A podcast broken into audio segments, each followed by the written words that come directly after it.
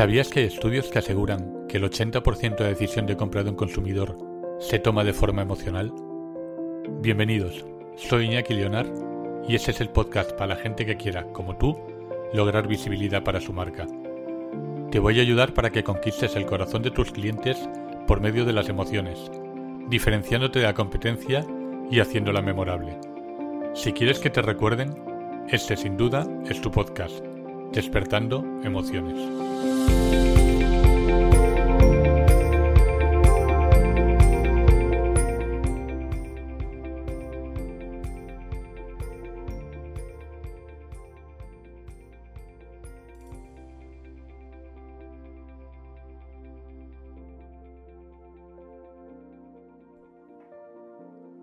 Hola familia, bienvenidos. Aquí empieza el capítulo 11 de la primera temporada de Despertando Emociones, en el que voy a hablaros sobre el greenwashing. En los últimos años ha habido un creciente interés por parte de los consumidores en la sostenibilidad ambiental y la responsabilidad social corporativa. Las empresas han reconocido esta demanda y han comenzado a utilizar tácticas de marketing para presentarse como amigables con el medio ambiente. Vamos a recordar un fragmento de mi charla con Marcelo Gio donde lo explica a la perfección.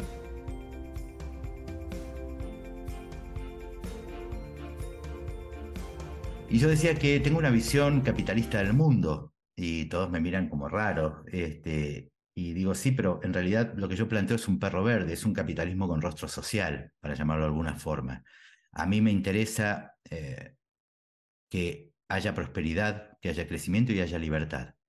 Pero también la condición para eso es cómo lo vas a hacer. Cuando nosotros trabajamos con una marca, a mí me interesa saber cómo esa marca se gana la vida. Si esa marca tiene, por ejemplo, no sé, una política de trabajo esclavo, no será cliente mío bajo ningún punto de vista. Si esa marca contamina el medio ambiente, no será cliente mío. Y tú dirás, pero bueno, si te ofrecen una pasta, tampoco. ¿Por qué? Porque tiene que ver con bueno, lo que uno cree. Y siempre digo que si tú, de algún modo, y ahí va lo de biobranding que hablábamos antes de, entrar al micrófono, eh, si tú vas a trabajar considerando aspectos como ser verde, sostenible, socialmente responsable y comercialmente justo, yo voy a hacer todo lo posible de mi parte para que tú ganes mucho dinero. ¿Sí? ¿Por qué? Porque sé que estás haciendo un aporte a la comunidad, al medio ambiente y si trabajas además políticas de, comercio justo, vas a ayudar a las personas a que tengan una mejor calidad de vida. Entonces, yo quiero trabajar contigo y quiero que te vaya muy bien, porque tu beneficio volverá en el beneficio de la comunidad. Juan Valdés, que está en, el, en es un gran ejemplo de esto, ¿no? Eh, también tuve la suerte de dar una, una charla para, para la cooperativa, porque Juan Valdés es una cooperativa de cafeteros, la marca de la cooperativa de cafeteros de Colombia, eh, y hablar de todo esto, ¿no? Eh, eso es un claro ejemplo.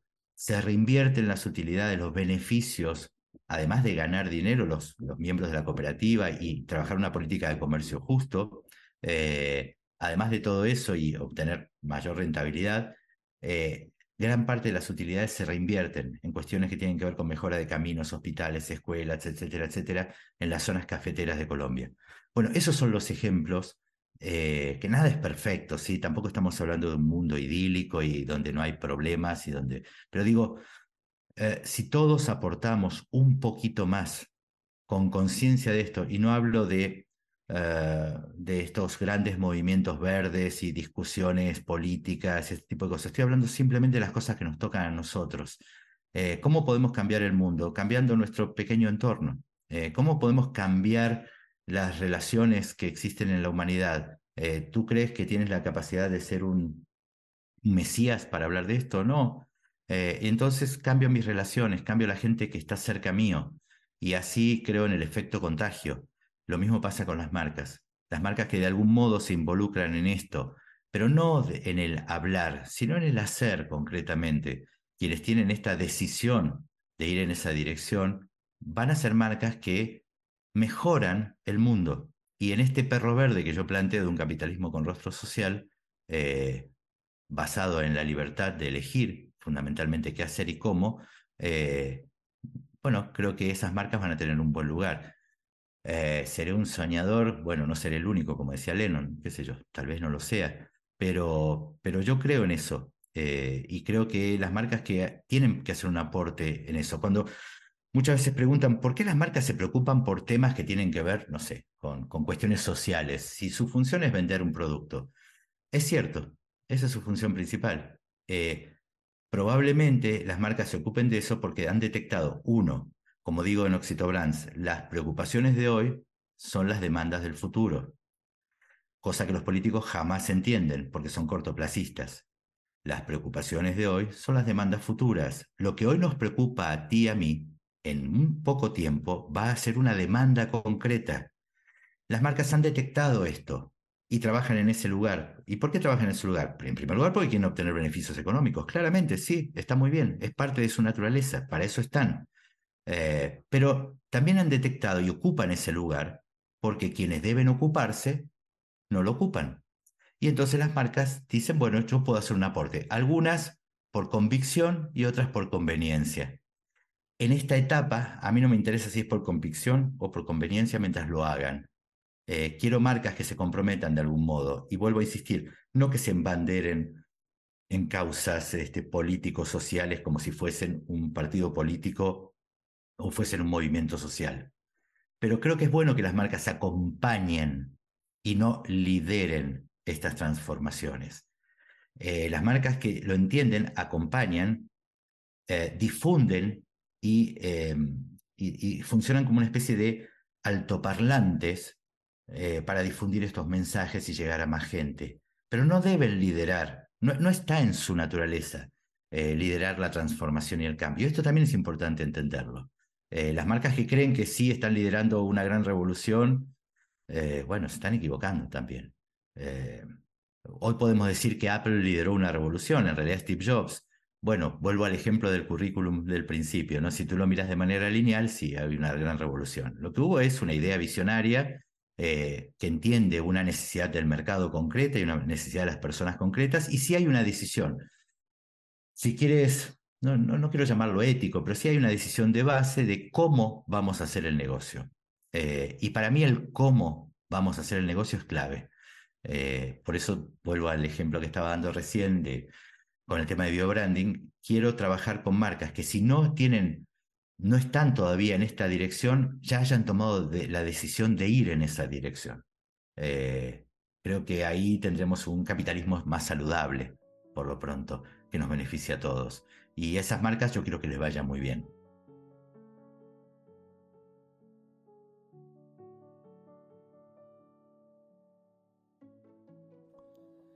Sin embargo, en muchos casos, esas tácticas no son más que una fachada para encubrir prácticas poco éticas y dañinas para el entorno.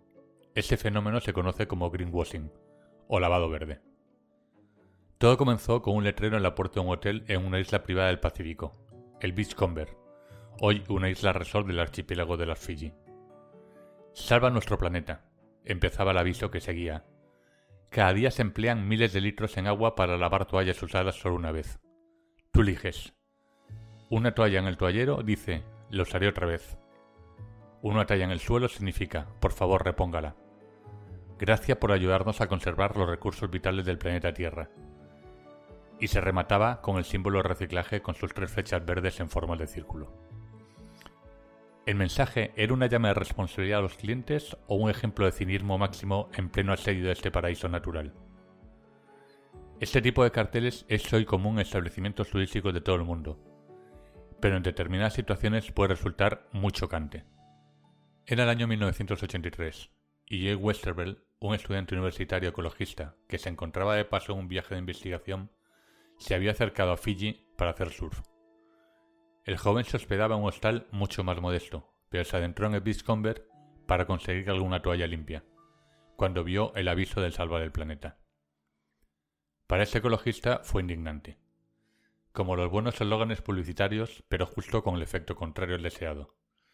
Mientras el Beachcomber, uno de los destinos más buscados en el Pacífico Sur, se llenaba de mensajes en defensa del medio ambiente y de los arrecifes del coral, el complejo hotelero estaba en plena expansión lo que iba a provocar un impacto mucho más dañino que el lavado de las toallas.